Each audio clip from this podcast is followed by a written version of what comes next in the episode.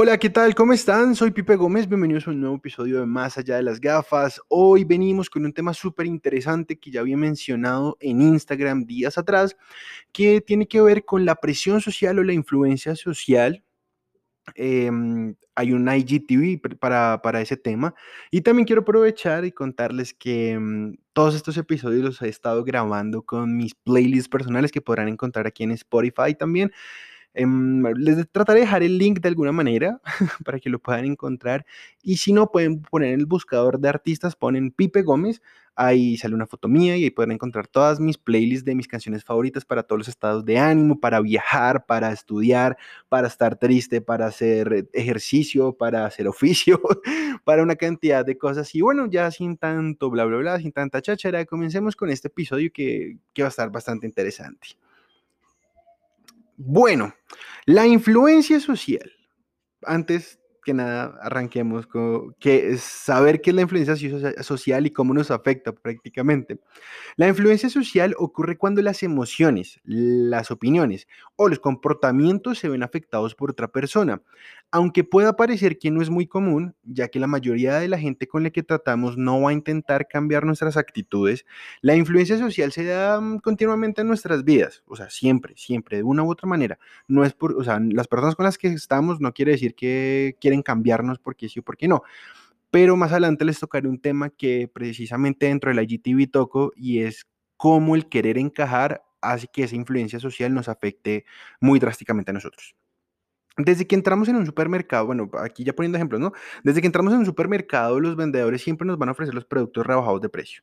El mecánico al que llevemos nuestro carro, nuestra moto, siempre nos va a aconsejar un cambio de neumáticos o de llantas, como le digan en su país, em, un arreglo más al carro, cuando solamente necesitamos revisar el aceite. Em, eso pasa, eso pasa, o solamente lavar, eh, cambiar las, ¿cómo se llaman esto? las plumillas del, limpiavidrios, del limpiabrisas siempre nos van a querer ofrecer algo más. Ahí eso es, eso es presión o influencia social, de una u otra manera. Los amigos nos van a decir qué tipo de música es mejor para nosotros o según el género que nos gusta o el estilo que nosotros manejamos, siempre nos van a decir, oye, mira, este artista es mejor que, que este otro, creo que te puede gustar esta, este género musical, tiene unos ritmos muy chéveres como muy tu estilo. Eso también es presión social, gente. Así que una cantidad de situaciones a diario nos van a tratar de influir casi, casi que sin que nos demos cuenta. Pero bueno, hablando un poquitico más como de la historia y la influencia social, hablando de los primeros aportes a la influencia social, ha sido un tema, ¿cómo decirlo?, de un gran calado en la psicología social.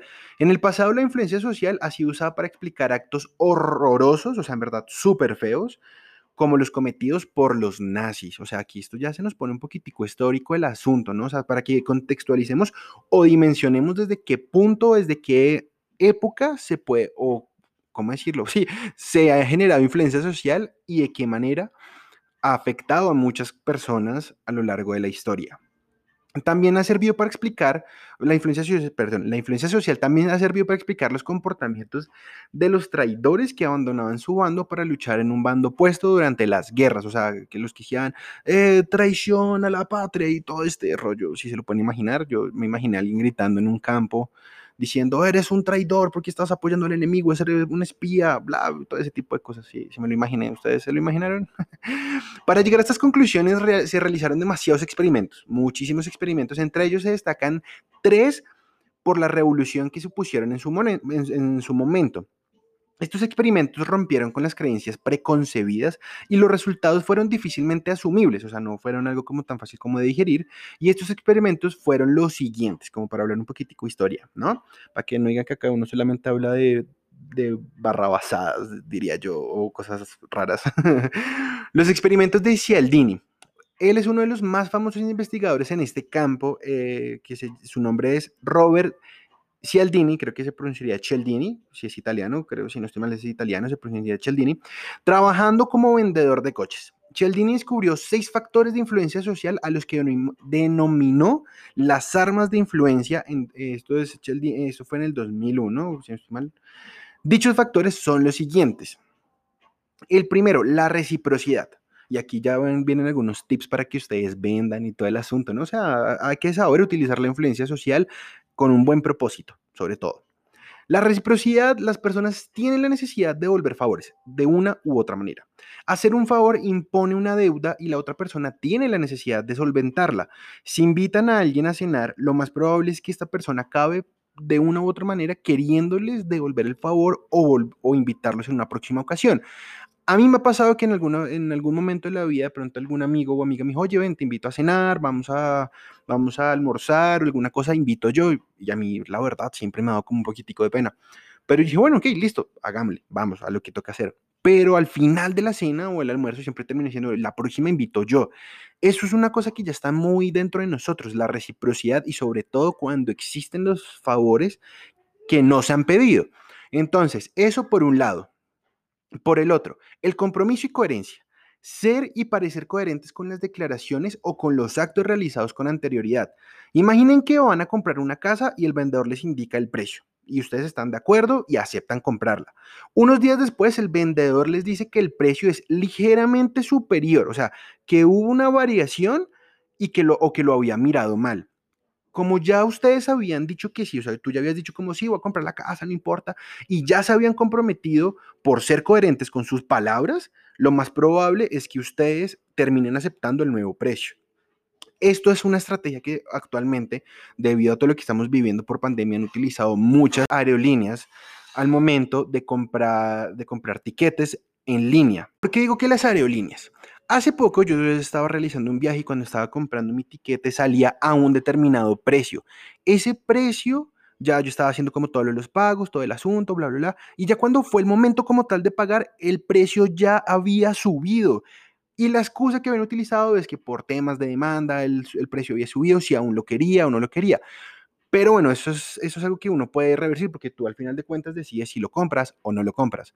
Al final, la verdad, no lo compramos porque estaba demasiado costoso y dije, no, voy a esperar, de pronto encuentro una mejor promoción otro día, así que seré paciente, no lo compraré atacado. Sí tengo la necesidad en este momento de comprar tiquete rápido para que no salga más costoso, pero pues ya sale muy costoso a lo que pensé que lo iba a comprar. Eso es, una, eso es algo que hacen ahorita mucho en las aerolíneas cuando compran online. Ahí veces dicen como, no, por demanda subió el precio, pero, o sea, como que se aprovecha, la palabra que voy a utilizar es muy clave, se aprovechan de la necesidad para subir el precio. el siguiente, la aprobación social. Y este es cuando les estaba diciendo de mm, un poquitico sobre el querer encajar. La aprobación social y es el sentirse incluido, el deseo de sentirse incluido.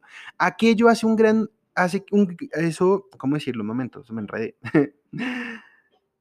Aquello, es, es, aquello que hace un gran número de personas, un gran número de personas que tiende a considerarse como válido en medio de todo el querer encajar. Si todos sus amigos piensan que cierta marca, perdón, cierta marca de carros es la más fiable, seguramente su opinión acabe siendo la misma que la de sus amigos. Eh, por, así a ustedes no les guste mucho ese tipo de, carros, ¿me entienden? O, coches, como le digan en, su país. Sí, sí, sí.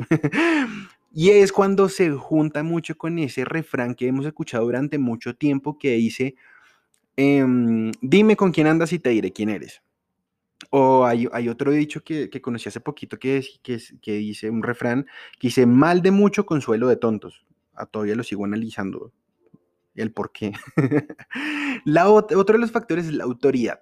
Las explicaciones dadas por alguien que se considera importante o una persona que proviene de una institución creíble o una persona influyente mmm, son ese tipo de personas que, que contratan, que contratan como para comerciales o hacen publicidad, en, ahorita en el caso de los influenciadores, precisamente de ahí viene la palabra influencer, que genera influencia dentro de una comunidad o como sea.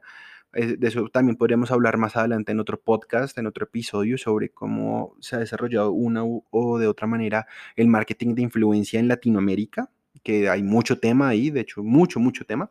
Pero entonces, digamos, un, ejemplo de cómo la autoridad es el actor Hugh Laurie, que, que ha sido contratado para realizar anuncios de medicamentos, ya que él no es médico, o sea, él es un actor, él no es médico, pero interpreta a un médico dentro de una serie muy buena que se les recomiendo acá, que se llama Doctor House. Entonces, como él es una autoridad mm, ficticia, una figura ficticia dentro de un, dentro de un mundo paralelo ficticio como lo puede ser el de la serie de Doctor House, lo han contratado porque da, porque da como mm, confianza, da como confianza al tema de, recomendar un medicamento ya que él es conocido como Doctor House. Es por eso, o sea, ahí sigue aplicando mucho la influencia social. La otra, otra de los factores es la simpatía. La simpatía cuando existe atracción física es más fácil de convencer a alguien. O sea, cuando tú a ti te gusta una persona o tú le gustas a una persona, es mucho más fácil de convencerla de que haga algo o que esté a favor de ti, sin importar si es bueno o malo. O sea, aquí voy a poner un ejemplo de una película que si no se la han visto, eh, bueno, yo creo que tal vez a esta altura la vida mucha gente se la ha visto, que es tres metros sobre el cielo. En un momento H le dice a Babi, eh, o le dice a Apoyo, que es el amigo de, de él, y le dice a Katina, dice como cuando lo van a hacer una citación por el tabique roto de, este señor que lo demandó, dice, al final ella va a estar tan enamorada de mí que no, que no va a dejar que me pase nada. Y efectivamente así pasa. Cuando llega el momento de la citación, ella declara a favor de H. O sea, porque está tan enamorada que no quiere que nada malo le pase. Entonces ahí entra el ejemplo que les quería dar de esto. La simpatía y las similitudes van a ser factores claves a la hora de persuadir a cualquier persona. Un estudio de los Estados Unidos demostró que cuando una mujer era acusada e iba a juicio, ésta recibía penas menores cuando era atractiva que cuando no lo era. Les quedo debiendo algunos casos o algunos ejemplos al respecto porque creo que así han existido muchos casos y considero que está mal porque uno no puede juzgar a las personas por su apariencia física y es algo que, debemos cambiar, ese concepto lo debemos cambiar constantemente. Pero es un dato bastante curioso, ¿eh? La otra es la escasez, como les decía hace un momentico, el aprovecharse de la necesidad de las personas, aunque me parece más bonito decirlo escasez. La percepción de escasez genera una demanda alti, o sea, muy brava, muy, muy, muy brava. Cuando un producto se presenta como limitado en tiempo o en accesibilidad, conduce a un cambio en la actitud de compra bravísimo, pero durísimo en serio. Y muchas tiendas usan esa técnica para como ofrecer productos o precios por un tiempo limitado y ofrecen unidades limitadas. Pero ahí viene una vaina que aquí desmentamos un poquitico de, de, de mentiras dentro de, la, dentro de esta industria tan dura que puede ser todo. y es precisamente cómo fingen bajar los precios, o sea, le ponen un precio más elevado al que tenía antes para decir que hay rebaja y lo venden al mismo precio. Eso creo que, eso creo que es una práctica muy desleal y que la han ido regulando al pasar de los días, sobre todo aquí en Colombia, ha pasado con muchas cadenas de supermercados, de tiendas de ropa y cosas así, ha pasado muchísimo. Otro de los estudios que ya, porque eso fue ya concluyendo lo de, lo de Caldini, eh, Cialdini, Cialdini, creo que Cialdini. eh, otro experimento que se hizo fue el pie en la puerta. Dentro de la categoría de compromiso y coherencia encontramos una famosa técnica realmente llamada el pie en la puerta. Esa técnica consiste en hacer una pequeña petición que la gran mayoría de la gente aceptará para posteriormente realizar una mayor, que es la petición real. De una u otra manera, es por ejemplo, mm, cómo explicarlo para que sea un poco más sencillo y no alargarme tanto con este tema de la influencia social. Es básicamente, básicamente hagan de cuenta que ustedes le abren la puerta a una persona que le está vendiendo galletas y la persona pone su pie en la puerta, valga la redundancia, pero se llama pie en la puerta. Y ustedes dicen que si ya se sienten como comprometidos a tener que decir que sí porque puso el pie en la puerta. Eso es algo súper invasivo, súper agresivo a mi parecer. Pero así mismo pasa con las cosas de las personas, o sea, con las actitudes de las personas o con las malas influencias o influencias dentro de las personas. Entonces, si por ejemplo ustedes tienen un amigo que pone su pie figurativamente, o no figurativamente, sino hablándolo no tan, tan, tan gráficamente, pone su pie con alguna idea dentro de ustedes, ustedes de una u otra manera, por tener que decirle que sí a esa persona, van a aceptar lo que les está diciendo, sea bueno, sea malo, así ustedes sepan que pueda que no estén muy bien. Y ahí es cuando tienen que entrar algo, un factor muy importante que yo lo digo mucho y es tener criterio propio, em, no tener mentalidad de borrego, porque es muy fácil ser manipulado y es algo que ahorita justo en mi país está viendo, próximamente ahora el 28 de abril se ha citado a un paro nacional y hay mucha mentalidad de borrego al respecto y es de que a donde digan van. A donde vayan, hacen. Lo que dicen las noticias es y por eso es una invitación también a que dejen de consumir tantos medios tradicionales que mienten tanto. Entonces eso, bueno, eso fue otro experimento, lo del pie en la puerta, pero pues no voy aquí a hablar tan profundamente de cada uno de los experimentos. Hay otro experimento que se llama el experimento de Ash, que es un estudio clásico de Solomon Ash en 1956, que fue un investigador que reunía grupos de personas y en una sala como que les mostraba solamente unas líneas de dibujo y veían el comportamiento, haciéndoles preguntas que, que cuál era como más, más largo. Eso, bueno, son ya como vainas muy psicológicas que pues no voy a entrar a, a, a contarles un, un, poquitico, pero fue un experimento bastante curioso porque reveló mucho cómo la gente se deja manipular por una, por una voz líder. Entonces, también estuvo el experimento de Milgram, que, de Stanley Milgram, que fue en 1974, que es un, es un psicólogo investigador que pedía a participantes que hicieran preguntas, o sea, que entre participantes hicieran preguntas que se hallaban en una cabina y que si fallaba una pregunta, el participante debía presionar un botón que le administraba como una descarga y que se iba subiendo el voltaje, entonces como que obligaba también a las personas a, a contestar lo que se debía. Bueno, es una vaina súper extraña, pero bueno, eso ya va, creo que en, otras, en, otro, en otro tema, ¿no? Para no alargarme tanto. Formas de influencia social. En la actualidad se considera que dentro de la influencia social puede darse de diferentes formas, que puede ser por conformidad, ya que es el grado en el que cambiarán las emociones, las opiniones o los sentimientos para encajar con las opiniones de un grupo. Los grupos sociales siempre, siempre suelen tener normas y valores que indican qué pensar y cuándo. Y si no los aceptamos, no entraremos al grupo, que es lo que les decía, como el, ese instinto de aceptación de querer formar o ser parte de un grupo, de un determinado grupo de gente o agradarle a algunas personas.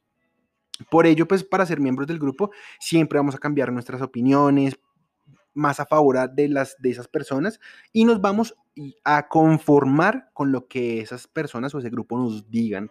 Eso me parece que es de lo peor que uno puede hacer en la vida, no debe ser conformista ni con uno mismo.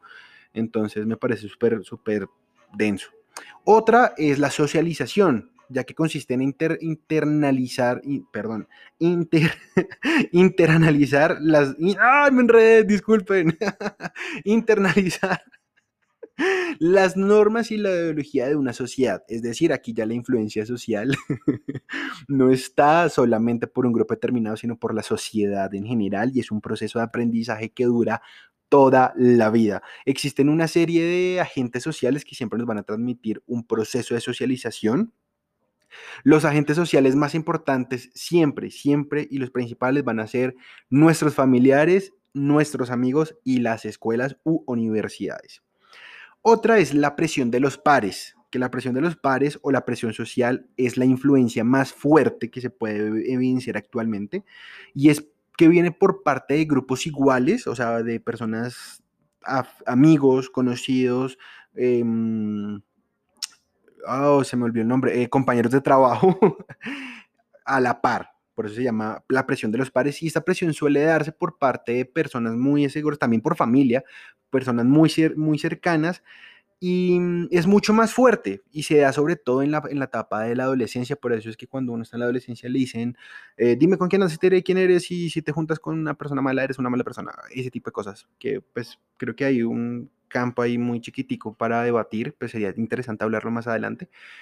Pero sí, eso, la presión de los pares puede ejercer una, una influencia social muy negativa cuando no está basada en cosas positivas para el mismo grupo, para las personas o para esa persona en la que se está ejerciendo presión social. Y todos la hemos sufrido de una u otra manera, todos la hemos sufrido.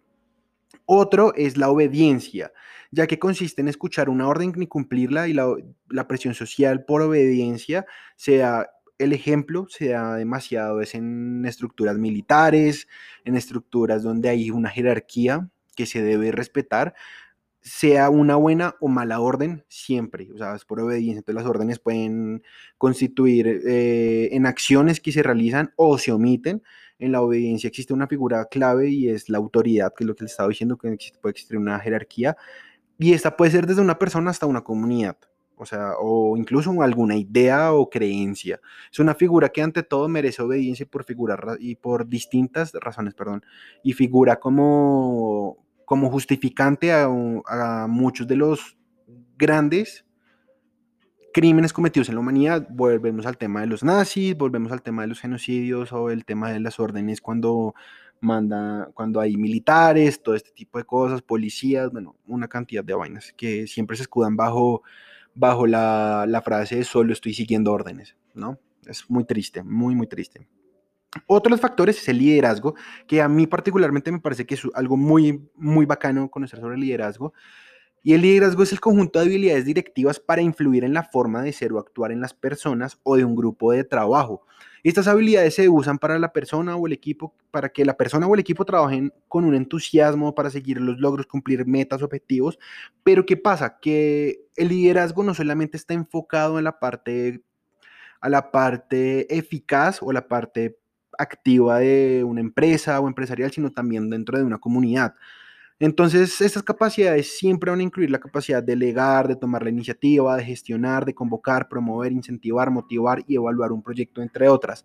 A mí particularmente el liderazgo me parece que está muy bien conocer sobre el liderazgo. ¿Por qué? Porque cuando tú eres una persona líder, también sabes de una u otra manera cómo gestionar las cosas dentro de ti, o sea, ser un, buen líder para ti, para los tuyos, y ahí es donde se viene una buena influencia dentro de una sociedad, por lo cual también es la invitación a que revisen mucho qué tipo de influencers ustedes siguen, qué tipo de influencers apoyan, porque desafortunadamente estamos en una época donde tenemos que avanzar como sociedad y no quedarnos en la idiosincrasia y en la estupidez que nos vende Internet. Así que eso es una invitación, obviamente sin criticar a los que viven de ese tipo de cosas, porque no soy quien, cada quien se gana la vida a su manera y me parece muy, muy hábil que la gente sepa utilizar ciertas habilidades para vivir y para también dar un buen ejemplo. Hay personas que no dan buen ejemplo, pero digamos que lo compensan también de, otra, de una u otra manera con buenas acciones dentro de la sociedad. Entonces, pues también, o sea, no hay que repeler a esta gente, pero sí hay que aprender a darle también apoyo a esas personas como yo, yo ahí me incluyéndome como yo, que estamos tratando de hacer algo totalmente diferente por la sociedad, por el mundo y dejando una marca positiva dentro de las personas. Ya suficiente tenemos con estupideces, suficiente tenemos con generar odio por redes sociales, con ser egoístas, con no apoyarnos, con no ser colaborativos. Ya, o sea, hay que cambiar el chip y la narrativa de nuestra historia a nivel general. Otro es eh, la persuasión, que eso sí lo hacía Cialdini, eh, como se los mencioné en el 2001. Eh, la persuasión es un proceso destinado a cambiar la actitud o el comportamiento de una persona o un grupo hacia algún evento, idea, objeto, persona, mediante uso de palabras para transmitir información, sentimientos, el razonamiento o una combinación de todos estos. Esto me parece brutal. Básicamente es influir a alguien mediante las palabras. La persuasión se equipa, eh, de una manera muy hábil con la retórica. Entonces, eso por un lado. Hay otro tema que creo que lo voy a dejar tal vez para otro episodio que tiene que ver con la disonancia cognitiva. Em, no, ¿saben qué? este, este episodio lo voy a hacer un poquitico más largo. O sea, ya está largo, lo voy a dejar un poquitico más largo. Y es hay que hacer esta pregunta. ¿Por qué funcionan todos estos métodos de influencia social? Aunque existen diversas explicaciones, eh, una de las teorías que más fuerza ha ganado con el paso del tiempo es la teoría de la disonancia cognitiva de Festiger en 1957. La disonancia cognitiva se da cuando dos pensamientos entran en conflicto o cuando un comportamiento entra en conflicto al no adaptarse a las creencias previas. Ejemplo, alguien que piensa que matar es malo y termina matando alguien que piensa que fumar es malo y termina fumando. Entonces la disonancia cognitiva se entiende como la tensión causada por la falta de armonía interna en el sistema de ideas, creencias y emociones. Al darse dos ideas o comportamientos con el que son incompatibles se produce esa tensión, la disonancia y el regusto desagradable que deja en verdad es muy desagradable, se lo digo por experiencia, va a llevar a la persona a intentar restaurar con coherencia todo. Y es cuando las personas pueden entrar en un conflicto interno muy fuerte. Aunque la reducción de la disonancia puede darse de distintas formas, el resultado suele ser un cambio en las actitudes. Es decir, cuando hay disonancia cognitiva, también se cambian en las actitudes y la manera como nos expresamos y nos comportamos con nuestro alrededor, o sea, con las personas que, que conforman nuestro círculo social y nuestra sociedad. Un ejemplo de cómo la disonancia se relaciona con la, disonancia cognitiva es el siguiente. Pongamos que una persona se considera buena, o sea, ponemos que una persona se considera, podemos ser Felipe, Andrés, Pepe, Juan, Mario, quien sea. Imaginemos que esta persona participa en, el, en el experimento de Milgram, que, bueno, es que, ¿cómo explicarlo? Pero bueno, yo mencioné un poquitico lo del experimento de Milgram. Nuestra persona considera que es de buenas personas obedecer a la autoridad y esta persona quiere seguir considerándose así. Por lo tanto, esta persona va a obedecer al investigador, en este caso puede ser Pepito Pérez, como lo llamemos, y para descargar más fuerte cada vez que el otro participante falle en las respuestas. Que es, es que creo que les, les debo un episodio hablando de ese experimento. Y ¿Qué pasa si esta persona que se, considera buena y que debe obedecer a la autoridad y no obedece? Es cuando aparece, o sea, cuando dice que, hey, un momentico, le estamos subiendo el, voltaje a este man que está contestando mal, pero me dicen que cada vez que conteste mal le tengo que subir el voltaje, pero esta vez no se le quiere subir, o sea, que no obedece, es cuando aparece la disonancia.